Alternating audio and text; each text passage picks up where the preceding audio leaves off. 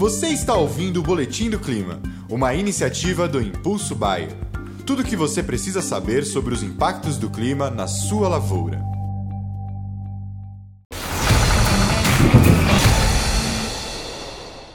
Olá a todos, aqui é Marco Antônio, agrometeorologista da Rural Clima, e vamos para as nossas atualizações climáticas dessa semana, né, em parceria com a Baia. Olha, quando a gente observa aí os mapas das chuvas dos próximos 15 dias, a gente observa que as chuvas vão ficar realmente mais concentradas no sul, o que é normal para essa época do ano, né? Agora no inverno, as chuvas mais concentradas no sul, principalmente sobre Rio Grande do Sul, Santa Catarina, bastante chuva sobre toda a faixa litorânea do Brasil, né? Desde aqui da, do sul, né? Passando por toda a região sudeste até o norte da região Nordeste, bem como também essa faixa norte do Brasil. E todo esse interior do Brasil, tempo aberto e sem nada de chuvas.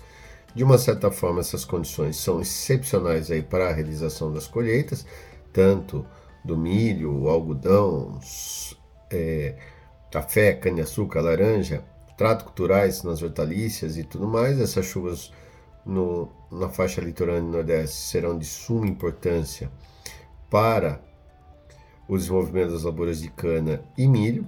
No entanto, essas chuvas no litoral, tanto do sul, aqui da região sudeste e também do Paraná, traz um certo problema aí para, para as culturas é, de hortaliças, principalmente aqui no cinturão de São Paulo e do Paraná, ali na região de Curitiba e aqui na região de Mogi das Cruzes. Então isso é um problema sério, né? Além de afetar as atividades nos portos também, tanto de Santos quanto de Paranaguá. Já essas chuvas no sul são excepcionais aí para o desenvolvimento das lavouras de inverno, seja trigo, aveia, entre outras culturas de inverno. Né? E tudo está sinalizando, devido ao aquecimento das águas do Pacífico, a tendência de um aninho para o segundo semestre, é de as chuvas realmente voltarem a ocorrer ou chegarem mais cedo, as chuvas da primavera chegarem mais cedo. Então, de uma forma geral, o que a gente está vendo realmente é já julho com poucas chuvas na região central, que é normal, chuvas mais concentradas no sul, agora em julho, né, já que semana que vem já iniciam, já in, entramos no segundo semestre de 2023, e aí agosto e setembro voltando, né, as chuvas ali no final de agosto e setembro, voltando a chover relativamente bem aí e a safra a safra 23 24 iniciando-se cedo, ou seja, né, já começando. Isso vai ser muito ruim se, se essa segunda metade do inverno vai ser ruim por conta das chuvas aqui no sudeste, por conta das colheitas, mas do restante nada de anormal.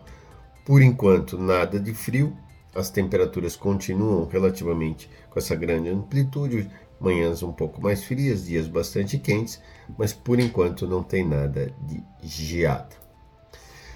Mudando agora de continente, indo para os Estados Unidos, a gente observa que a cada dia que passa os modelos indicam muito mais chuvas para o meio oeste americano na próxima semana. A gente observa que essa semana, que já engloba o final de semana aí, 1 e 2, já mostrando chuvas sobre Illinois, Indiana, Kentucky, a partes aqui do sul de Iowa, ou seja, já mostrando uma tendência de normalização e ao longo da semana que vem os modelos dando muita chuva para o meio oeste americano.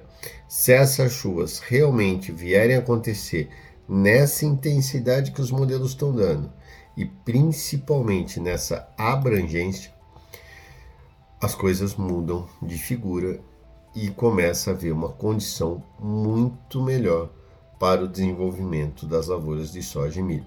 Lógico que houve uma quebra sim, mas essa quebra pode ser totalmente paralisada e até muitas lavouras se recuperarem por conta dessas chuvas da próxima semana. Então, temos a semana que vem será de suma importância para ver qual será o rumo da produção Norte-Americana de Grãos. Ok?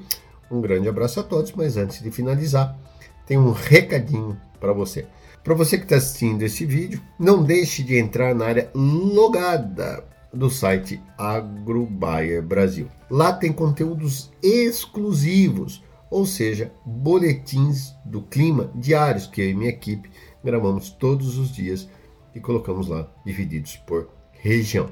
E para ter esse benefício, você precisa estar cadastrado no programa de fidelidade Impulso Bayer. Então, acessa e confira. Um grande abraço a todos e até semana que vem.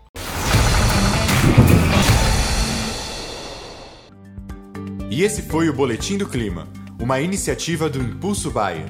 As últimas notícias do Impulso Bayer sobre a previsão do tempo para sua lavoura.